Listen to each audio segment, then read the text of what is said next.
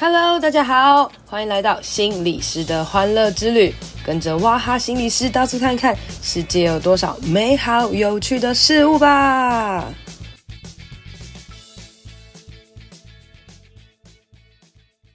Hello，大家好，欢迎收听心理师的欢乐之旅。今天呢，我遇到了一个很帅的人。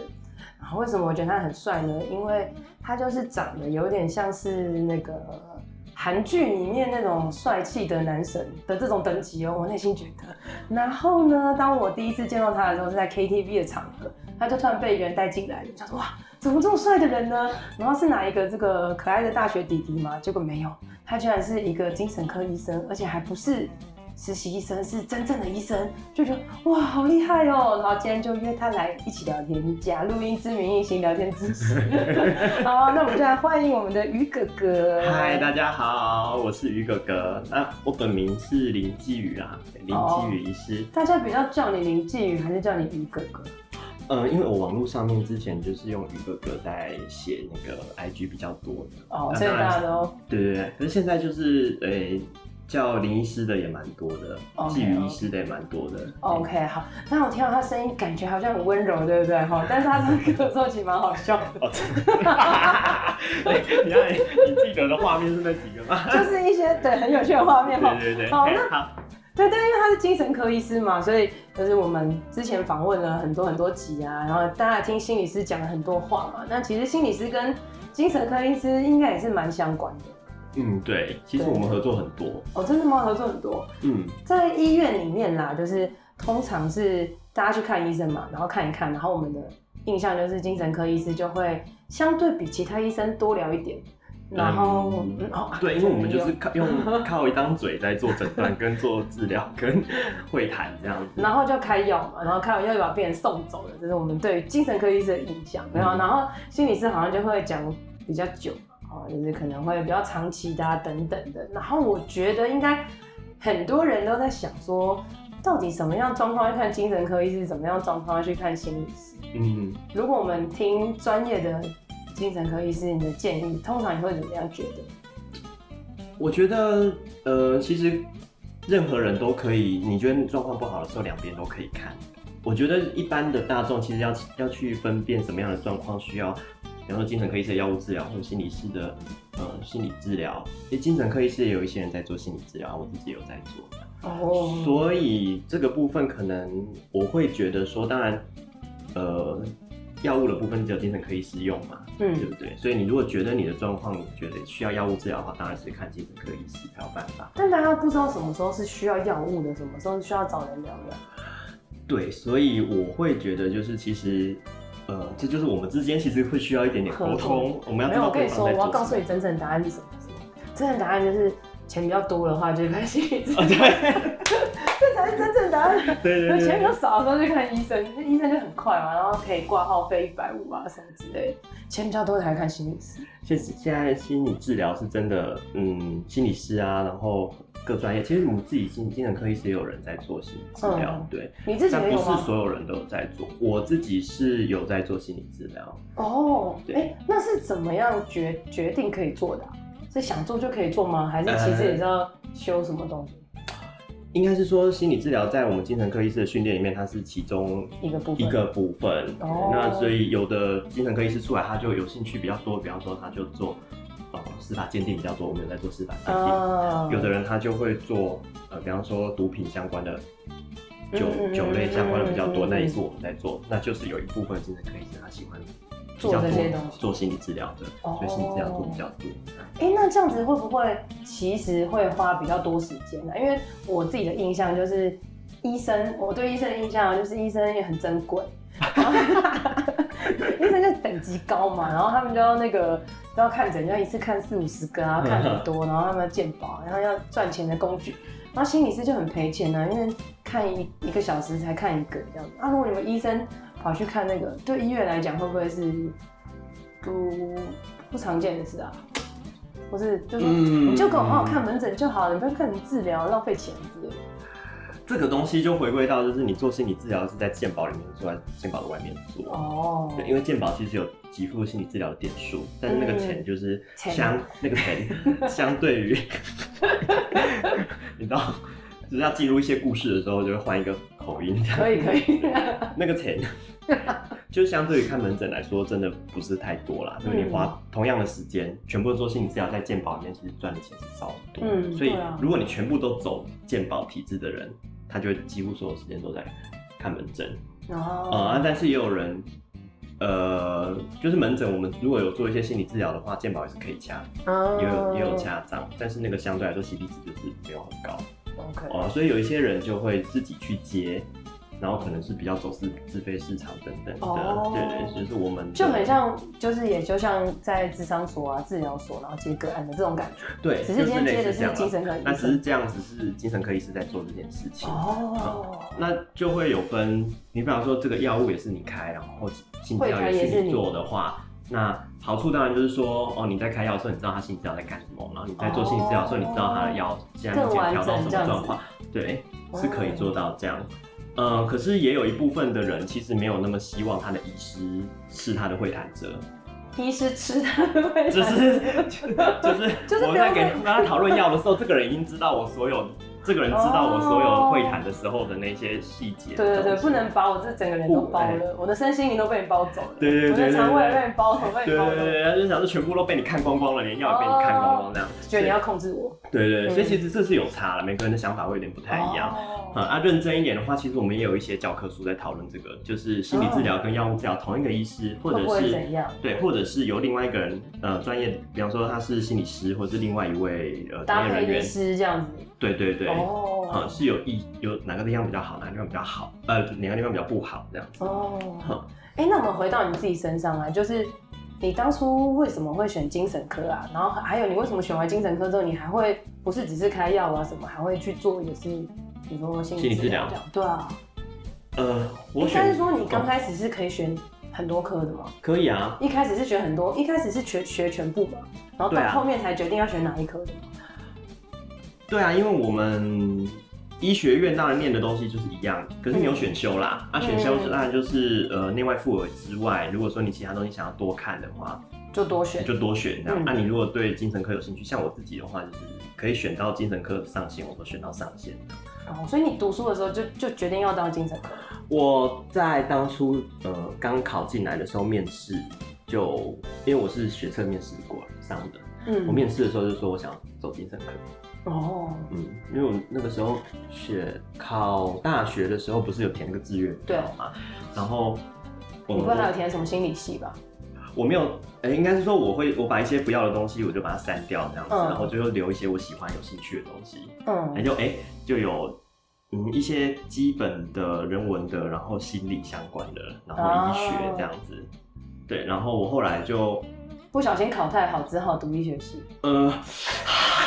抽个烟，没有，然后后来就还算顺利，我就念医学系这样子。因为、嗯、那个时候我就觉得说，其实心理相关的是我比较想要做的这样子。哦、嗯，虽然那个时候其实过程当中有没有想要转系啊？譬如说转医美之类的。你是说转专业是不是？对啊。其实你在。因为我们哎、欸，就是大学结束了之后，然后才开始当，你不知道有 PGY，你知道这个东西吗？不知道。PGY 就是 postgrad year，就是你医学系结束之后有一段时间才没分科的，嗯，然后之后才会分科训练，我们叫 R，R、嗯、是 resident，嗯，就就很辛苦的一群人，就很辛苦的一群人，要值班的一群人，对对对，然后叫住院医师，然后大家都觉得是住在医院的医师的。哦，我以为是住院的时候会遇到的医师。呃，它原意不是这样，它其实是一个英文翻过来，但不重要。但重点就是这一群人就是会一直在医院，然后很累，就跑各科训练中这样。是不是要跑各科？跑各科，呃，PGY 就要跑各科了。PGY 就是还没分科嘛，所以内外妇儿都一定会去。然后，呃，比方说你对精神科有兴趣，你就会比较多时间在精神科等等。啊，对。然后，所以你就精神科跑一跑，你觉得，哎，还真的不错。就是一直。哎、欸，面试的时候就觉得不错，然后一直就是多选一点，嗯、想说多了解来确定自己的志向，嗯、然后后来就发现、欸、真的不错，就留下来。天生注定想要选精神科哎，我是觉得真的还蛮有兴趣的哦。对，然后嗯，我们就有药物治疗学嘛，然后精神科，呃，毕竟是医学，所以我们就是从人人啊、生理啊、大脑的角度去看更多的东西，这样子、嗯、就是。呃，我们的所有的情绪啊，然后行为这些东西，其实哪些是有生理基础的，嗯、然后脑内分泌是什么样子，所以造成我们的什么行为是怎么样啊，成瘾的原因是什么啊，嗯、等等的。那所以从这个部分有机转了，我们去用药物或者是用其他方法来做调整啊，就可以更准确的。对，但是心理治疗其实也有一些呃研究上面的一些结果。嗯，对，相对因为其实心理治疗跟医学其实蛮。不一样的，我觉得这是一个很大的 可以讨论的。又抽了一根烟。不，哎，我觉得就是，嗯，对啊，因为你你在自己，譬如说那个医学，嗯，非常非常的理论嘛，然后还有根据啊等等。我觉得，但在做治疗的时候，你会不会有一点冲突或者一点不同的感觉？嗯，我觉得要解释人的精神状态或者是行为这种东西啊，嗯、你可以用非常非常科学的方式去解释。对你就是呃，生物科学，然后。全部都那个 science base 科学来做基础的话，就是医学。对。但是也有一些人就会用非常非常感性的方式去解释，嗯，比方说就会呃社会学啊、人文科学那边，嗯，对对对。那我觉得心理治疗这个有点介在中间，嗯，就是医师其实也有这样子的一个学习啊、能力啊、了解这样。对。那其实我们在从心理治疗的角度去看人的时候，我觉得是另外一种蛮有趣的方法。呃的想法，嗯，对，所以我觉得这个事情其实是一种比较完整的去看人的一个方法。哦，对，其实我觉得兼具感性跟理性这样是蛮重要的。哦，对，因为听起来蛮有趣的。如果感觉我如果自己这样听起来，我会觉得哎、欸，一条龙感觉蛮好的。什么东西？就是一条龙感觉蛮好的。哦，就对啊，就是等于就是又又可以吃药又可以治疗，都是什么？就好像不用跟重复不同的人讲同样一件事情。对。嗯，应该是说对，没错，就是说有一些事情比较省事啊。对啊，对，有一些事比较省。但是因为呃，就我对你的认识，你好像是儿童身心科，对不对？所以其实你主要在儿童吧？欸、所以你等于就是先从就是全部都学，然后再到了精神科医师，然后最后选了儿童身心科。嗯，我们儿童那个叫次专科。哦。次专科有一点像是你前面的东西一定是都已经会了，然后你把这个部分再做更精。更精进，有点像是念了一个研究所，有一点像，对对对，所以你大学过儿童这类的更专业，这样就是对对，我就多花了一年的多的时间，在学儿童，在在学儿童，哇，很久哎，哎，对啊，就是我们精神科本身是四年嘛，然后儿童再加一年，所以就叫呃儿童精神科的，呃，我们叫研修医师啊。啊，就是就是住院医师结束之后，你再多花时间在这个部分。那以精神科来说，我们有，比方说成瘾的研修，然后老人精神医学的研修。那我是多拿花一点的时间去学儿童跟青少年。那会有人就是没有多花这个时间，他就是一般精神科的，可以啊，可以啊，精神科是不用。哦，因为有些科它会比较。基本上大家都会去有研修的过程，像内科、外科，大部分会有。会不会也哎？譬如说也会有一些那种什么罕见疾病科之类的那种。嗯，儿小儿科有那个基因相关的哦，就是比较常会遇见的东西，把它拉出来的。嗯，就是基因相关的罕疾，那些是小儿科他们某一个。某一个次专领域的专业啊，那就是我有选了儿童青少年这个部分的专业，所以我就多花了一年的时间在这个上面。那回过头来，你刚刚的问题就是说，所以其他的人我有没有在看？当然还是有在看，只是说，哎，儿童青少年的我会看比较多。然后可能就是相对来说，儿童青少年会找你啦。对，然后相对来说，应该就是说经验还是有比没有经过这一年的医师还是多蛮多的这样子。哦。因为纯住院医师那四年的训练过程来说，呃，儿童青少年的比例就不会太高，可能就是比较专精在成人。呃，一般。一般大众。对对对。嗯。那你现在在哪里看诊？我现在的话，主要是台大云林分院。嗯，嘿，啊，之后就不一定啦，就再看看。哎、欸，可是你现在在台大云林分院，这是分配的吗？还是算是你的分配应征的？呃，因为台大医院其实不会直接跟你签那种你一定要去哪里的哦的合约，嗯，所以有点像是我自己选的一个呃主治医师道路的起始点这样子。哦，所以你当主治之后，第一个就是在对对对，我觉得然后之前是在台北。嘛？呃，因为主治之前刚刚说是研修跟住院医师啊，resident，呀呀呀，然后呃，一般来说选这两个地方的话，你会比较是选呃训练的资源多的地方，所以哦，因为台北资源就很多。呃，对，一来是这样，然后二来就是说，嗯，病人也很多，病人也多，然后多样性也比较多，这样子，嗯、对，所以我呃住院医师在那个板桥的亚东医院嘛。哦，然后呃，大学部是那个台大医学系，嗯、然后后来住院医师是板桥亚东医院，然后我刚刚讲那个研修儿童青少年的部分，我在台大总院旁边就是有个儿童医院，你知道吗？就比较靠台北车站那一栋，嗯嗯，对对，我在那边一年的时间。哦，嗯，那就你的感觉啊，因为是儿童嘛，你有觉得现在的特殊儿童越来越多吗？因为我们一直听到新闻，我都觉得哦，现在退照生越来越多，而且现在很多家长都会觉得哦，孩子能过动，然后大部分好像一个班级里面就很多人都有资历他能啊什么之类的。嗯，你有觉得这件事情是真的吗？还是只是新闻媒体？我觉得它分很多种原因，嗯、就是可能一来也是说我们现在的社会对于呃小朋友的这个乖不乖特别注意。会特别注意，然后也会觉得说啊，应该小朋友都应该去接受，就是这样相关的一些呃筛检啊，或者是呃相关的一些给儿童青少年精神科医师看，哎，可是应该是比较没有那么污名化等等，有一点哦，你说就是大家以前可能是不敢去看医生，因为觉得会污名化，但现在好像不会怕污名化，所以看医生更多，一部分是这样了。哦，所以是好事，我觉得算好事吧，就是说该。哎，该得到协助的，我们更有的相关的资源，嗯、或者是更对他们是有关注的这样子，就不会因为是害怕他被污名化，然后不敢看医生，然后延误到治疗之类的。对啊，其实现在还是多少有啊，我们门诊、嗯、或者是有有的那种故事，就是说家里面就是不承认这个小朋友是有有问题的小朋友，还是会有哦、嗯、那个，而且。嗯，不分社经地位，有的高社经地位、低社经地位，都会觉得自己家小朋友如果说，我还感觉好像他只是怎么样怎么样，对对对，对，还会还，然后或者是呃，他已经抵赖了一阵子，嗯，呃，就是他否认他小朋友问题一阵子，然后把你带过来的时候，他第一句话跟你说：“医生，你帮我证明我的小朋友没事。”哦，对，所以就会有一些呃理解上面的的一些。落差这样，其实所以这件事情就变得很需要跟大家宣导，对不对？就是看医生，其实才可以让孩子得到帮助，是没有错。不然可能如果以譬如说特殊孩子，就是譬如说好，可能自闭症啊，或是过动类似这这些的孩子，就大家普遍认知可能在班上比较调皮啊，注意力不集中的，他可能到了学习时期就会受挫啊，什么各式各样。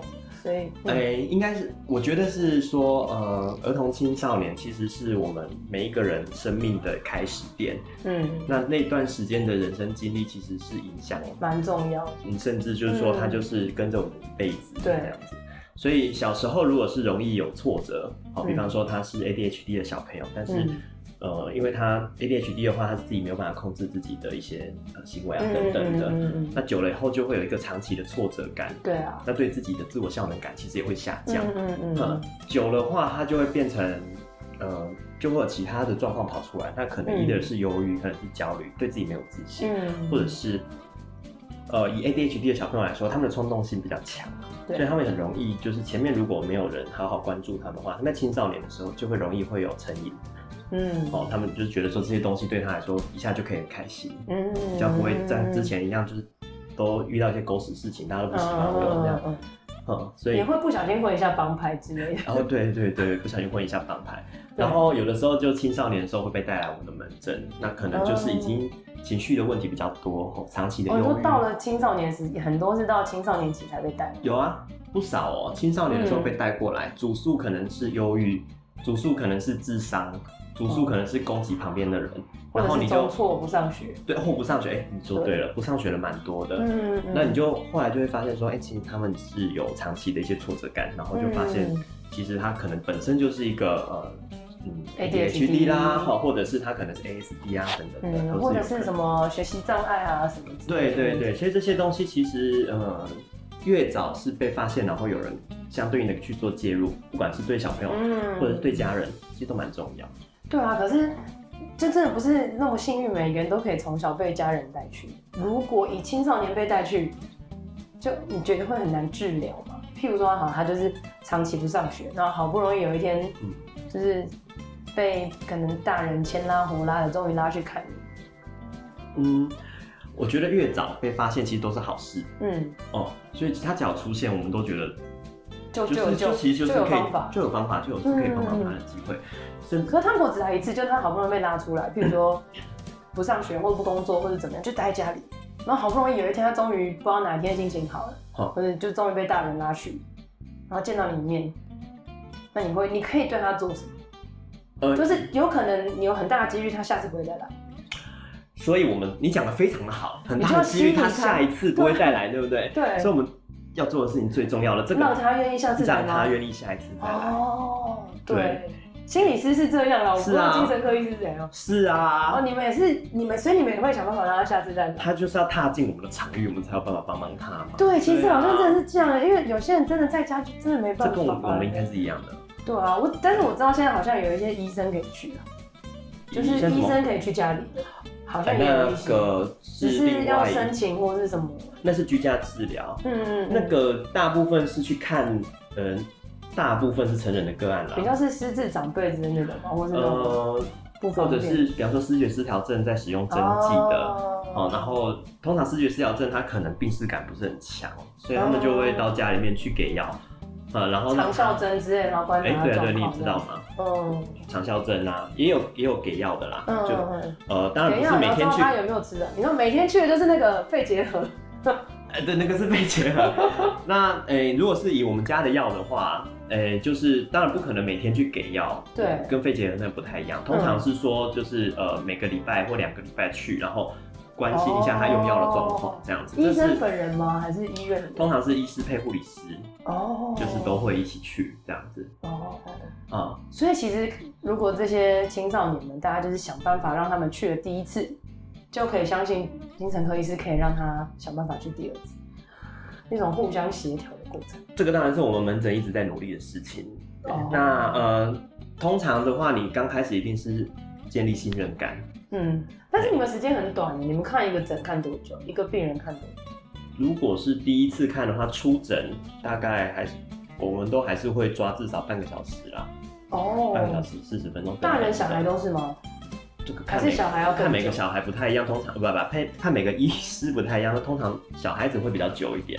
哦，嘿，对啊，哎、欸，其实你们相对其他科是久很多哎。你在说精神科还是儿童青少年精神科？因为精神科比其他科再久，儿童青少年又比精神科一般还在更久一点。对啊，我的是说看感冒的话就十分钟啊。对啦，感冒科就十分钟，我们很多科就很快，但你们也是很久哎。嗯，你一天看不到几一个早上的诊，你等于看不到多少个？我觉得十个。嗯，要看个案的需求是什么。那、oh. 当然，如果是纯调药，而且药物调到稳定的状况之下的时候，oh, 其实你可以，比方说两分钟确定一下状况，啊，这是可以的。啊，但是当然，比方说你是还有其他的状况，我们门诊要问一下的。嗯，可能呃调个药，然后可能十分钟、十五分钟这样也是有。嗯，对。那如果他是。跟你的关系真的比较就是做心理治疗了，嗯，那可能就要花更多时间。那如果我觉得，比方说我们看了一阵子，我觉得我跟我已经也习惯，慢慢的很了解你了。对啊，如果我自己有在做心理，我现在是有在做心理治疗嘛，所以如果说啊，我药物处理的还 OK 了，那我就开始减药，然后这个个案的治疗方向就越来越是心理治疗，我就会说，哎、哦欸，那我们是不是可以另外找个时间？排心理治疗，排心理治疗，对。Oh. 但是当然，他可能就不一定在健保框架里面，oh, 就就会跟他谈这个东西。对对对，这是一种方法。嗯嗯。哎、欸，你刚刚讲到减药，所以我们来帮平凡的大众听一下，是真的可以减药的吗？你、oh. 觉得减药几率很高吗？因为我觉得大家都会对于大家都对于吃药有些迷思，就会觉得说。嗯，吃药太那个。哎、欸，我们这有人一边录音一边吃饼干。对，这声音，我在想说，这声音好像会被听到。不好意思，我自己带了一些新歌开来。好，就是，哎、欸，看医生的话，就大家都会觉得，因为我觉得你声音超大。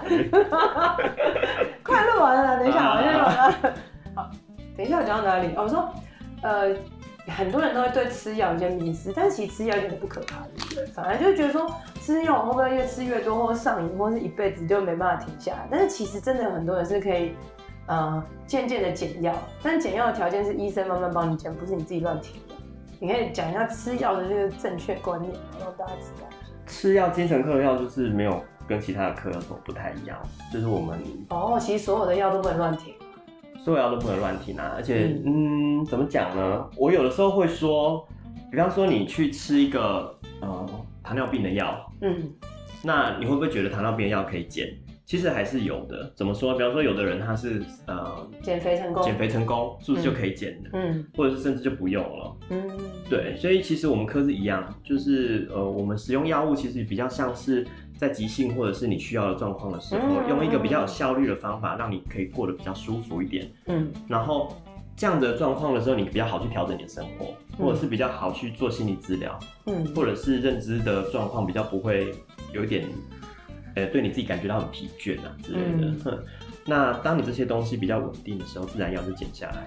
嗯嗯嗯。啊，这个像安眠药啊什么的，其实蛮多人门诊都会直接问我说，这会不会吃个药安眠药之后就没有办法睡？应该很多人问这个问题。超多人问这个问题。嗯。但事实上是安眠药，其实它就是一个呃，就是它是暂时性的东西嘛。嗯嗯。它就是每天使用等等的。嗯嗯嗯。啊，当你不需要的时候，它自然可以不用。但我听常听到有人讲说啊，你知道吗？我真的很严重哎，我已经吃到我这个什么这个等级的药的最高级了，没有别的药可以吃了，我真的很严重。哦，有些病人都会这样讲。你是说你、啊、真的有这种你谈的个案吗？不是谈个朋跟朋友啊，或认识的人，我常常会讲说，哦，我现在药已经吃到最高级等级最高了，医生已经没有办法加药了，我、嗯、我我好像我真的很严重之类这种。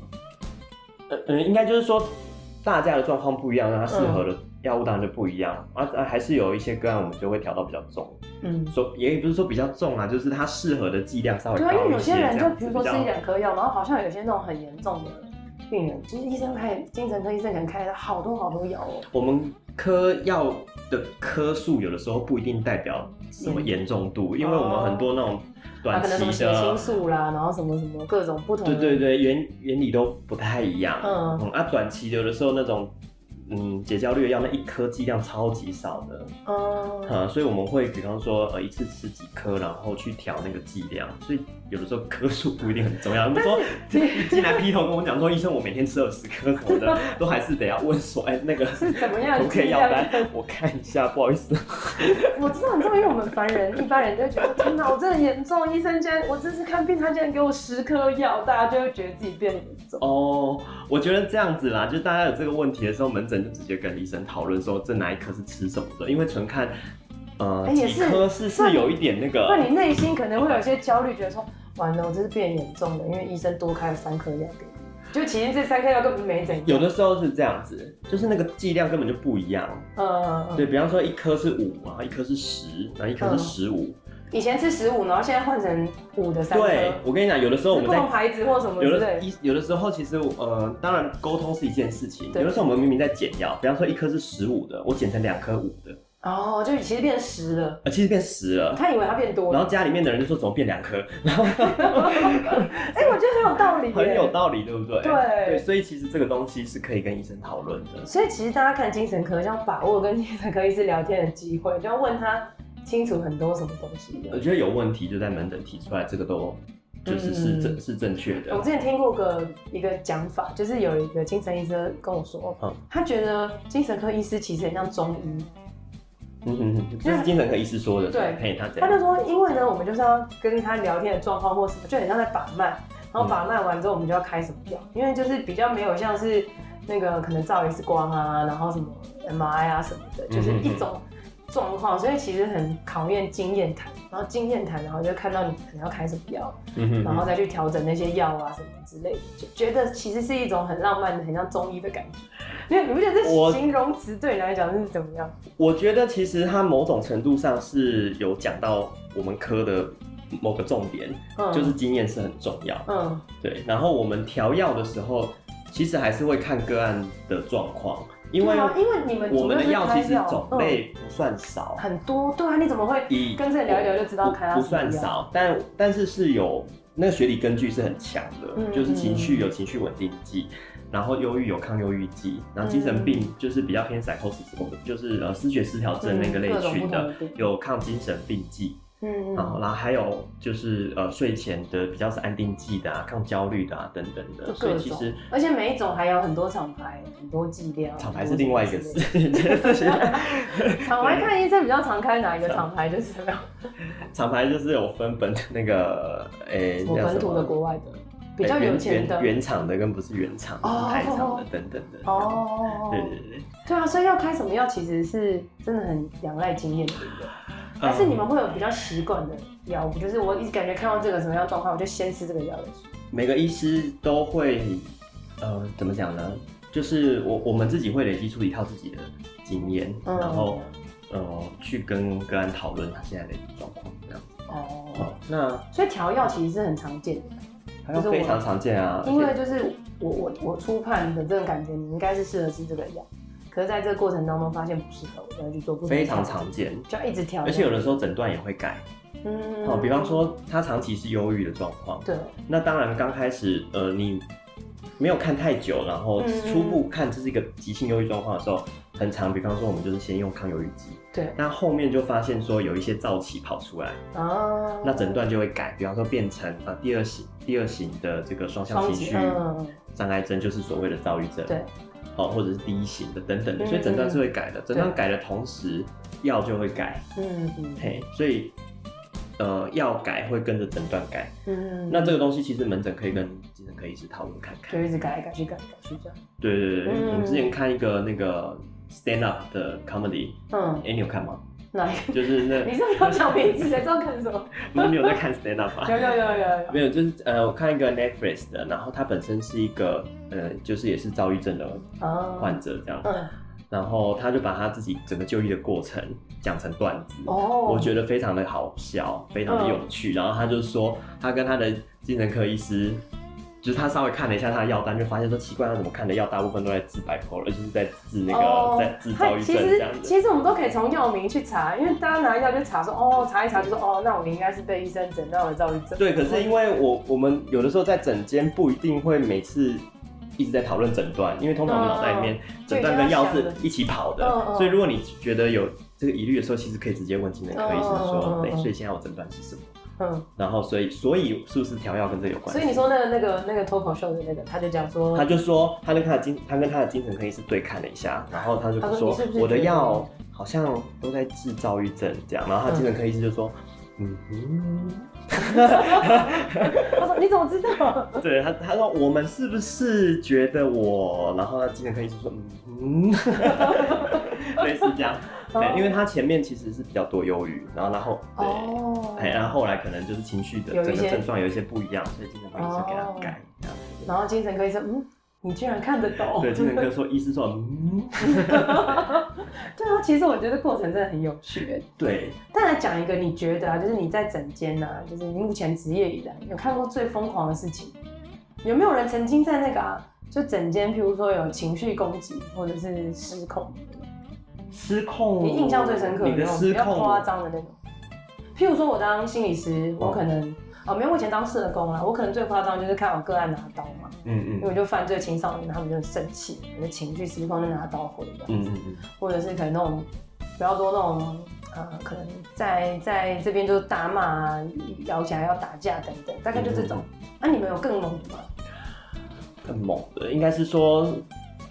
所有事情我们都会去看，嗯，对，嗯，忧郁症大哭的，然后情绪比较不稳定，拿刀的，我们，哎、欸，医院的状态之下，理论上不会让他们带这种尖锐的东西进来，理论上。怎么会进来？医院又没有检查？是啦，但，哎、欸，急诊室我们是有，我有遇过带美工刀的。哦，嘿，那就习惯性防卫的，他其实也没有干嘛？对，但是他有的时候，呃，会稍微有一些威胁性的语言，嗯、对对，那可能跟他的症状，或者是跟他的、哦、对急性不稳定有关系，这样子。嗯、那当然，我们首要处理的第一件事情是安全，嗯，嘿，所以会先请，哎，就医院都有保全，就陪在旁边，我们做会谈，嗯、然后让个案比较舒服的状态之下，然后东西先离开他身上，这样。哦、对，其实是呃有一些技巧，所以没有什么特别你印象深刻的。印象深刻，攻击别人其实都其实不少啦，应该是说没有特别哪一个人，应该是说真的很多。好吧，那我要问，啊、因为你是儿心，我们就问儿童的。嗯，有那种，因为通常其实会来会来儿童会来看，大部分儿童啦，嗯、大部分应该都是 ADHD 的对，ADHD、ASD，然后呃发展迟缓等等的。嗯，那我们就假想，就是他可能。就是超级活泼，嗯，对不对？超级活泼，情绪失控的进到你的诊疗室嘛，或者是那种，比如说你在跟他诊疗的，他可能半个小时内完全无法做，无法跟你讲话，一直不断的跑跳啊什么的。哦，会啊，会啊，小朋友很多，对，小朋友很多。嗯、那这种状况通常当然是我们会先跟家长谈多一点点。哦，对，因为儿心，呃，儿童青少年的话，有一个家长的心情，对，有一个特性就是说，我们很多的，呃，会谈的。的对象会是家长，或甚至是呃老师，或甚至是社工。有的时候他的专他的监护人就是社工，那就是跟社工谈这样子。对，其实是跟大人谈。其实跟大人。孩子在旁边跑来跑去，其实不是最大的重点。小孩应该是说，我们是来做所谓的精神检查、精神状态检查，就他在那边跑，他在那边对什么东西做出什么样的反应，他在那边是坐得住的、坐不住的，他有没有看你，然后他在意的东西是什么。他同样的东西，什么样的东西可以玩多久？这些其实都是我们在观察的内容。嗯、对，就是儿童、经常青少年精神科医师在门诊很重要的东西。然后谈就是跟家长谈嘛，所以其实比较多啦。你还是会跟小朋友谈。你一边跟家长谈，一边注意孩子在做什么事情。没错啊，你知道我多忙。对啊，真的感觉很忙。我就是会一边讲一边讲这样子，然后小朋友在旁边玩他的玩具。那、啊、比方说他叠一叠叠一叠叠到什么时候，我就会跟他回到，哎，你都叠好了吗？那你叠好的话，可以跟叔叔讲一下，然后看一下他的反应是什么。哦，对，因为我觉得家长一开始第一次进来应该都很焦虑，因为一定都是发生觉得小孩子在家里很失控，或是学校老师有一些反应，所以才来，嗯，都会很想要得到我的孩子其实没有生病，只是太活泼的这种感觉。有有一部分的话，就是说他其实行为上面，刚刚 ADHD 是非常明显的，嗯，那家长不一定，他们对于这疾病的一些想象。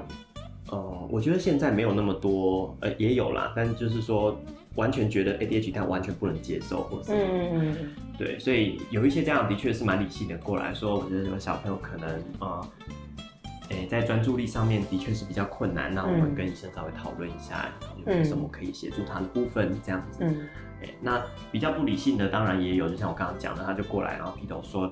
医生，你可不可以跟我说，我的孩子没病，我的孩子没有问题，这样，那这就是变成另外一件事情，就变你还要先治疗妈妈，治疗妈妈的防卫。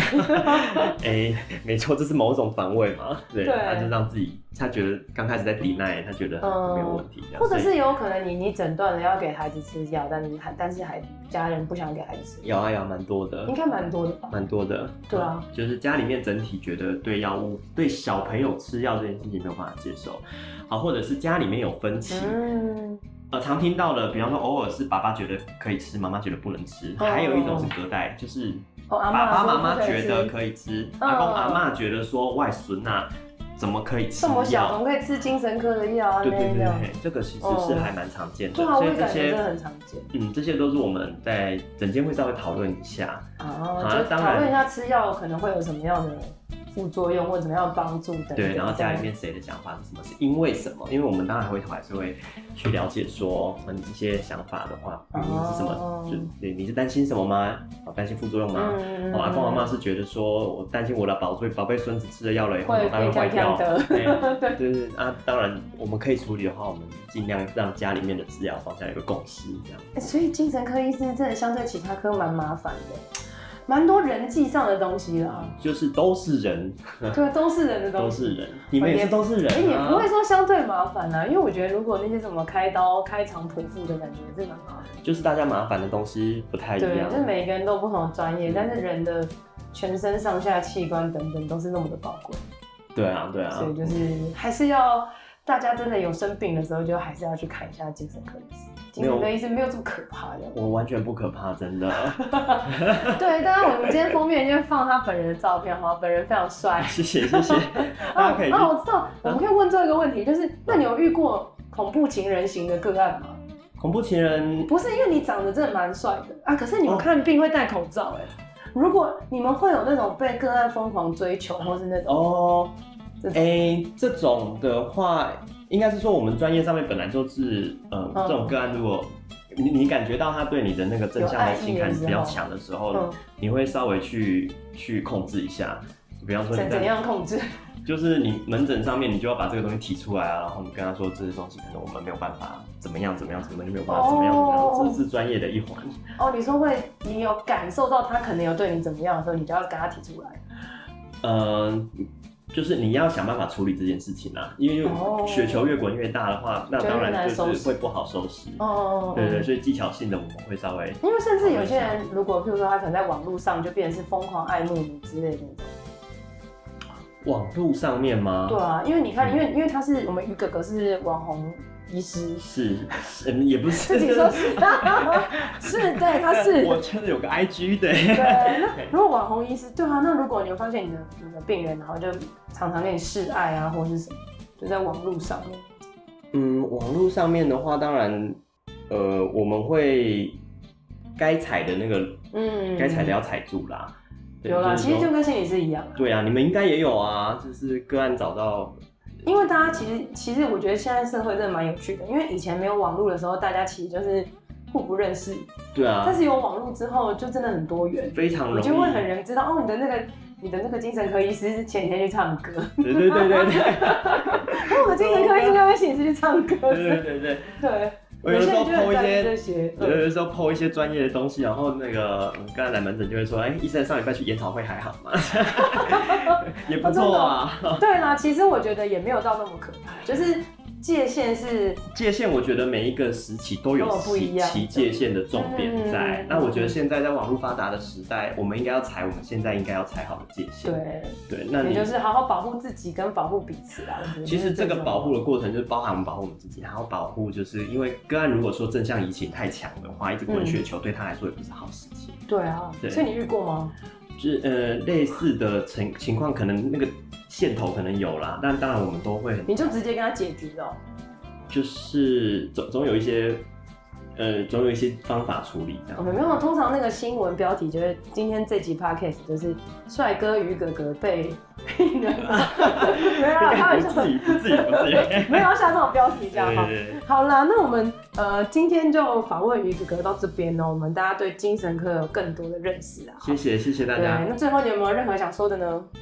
嗯，我觉得就是大家对于精神科现在越来越了解，这其实是好事情，嗯、而且越来越多问题。对，对，我们在门诊也被问到很多问题，这些东西其实就代表说大家对精神科或儿童青少年精神科是有好奇，而且不是那么负面的在解读这件事情。嗯，所以其实有问题就尽量问都没有关系，嗯、而且就是看精神科本身就是对自己很好的一个呃协助，嗯，最中性最需要的协助，就是有问题就去看医生。对，我觉得今天最大的结论就是看医生的时候不要觉得。就不好意思问医生什么，因为你去了就多问，对，没有，甚至连那个药几颗都可以问，可以，大小事都可以问。以然后精神科医师本来就相对其他医师看诊时间比较多，因为人的部分是很细腻吧，很多东西要谈的，嗯、所以大家不要害怕问问题哦、对对对。好，那我们今天节目到这边啦，谢谢大家，拜拜。谢谢大家，拜拜。今天的节目就到这里喽，希望你喜欢，希望对你有帮助。别忘了要来我的 FB 还有 IG 心理师的欢乐之旅留言和我互动哦，你的回馈会是我最大的动力。当然也别吝啬来 Apple Podcast 留言五星评论，还有分享这集给你的朋友。我是王雅涵，智商心理师，大家都叫我哇哈。我们下次见，拜拜。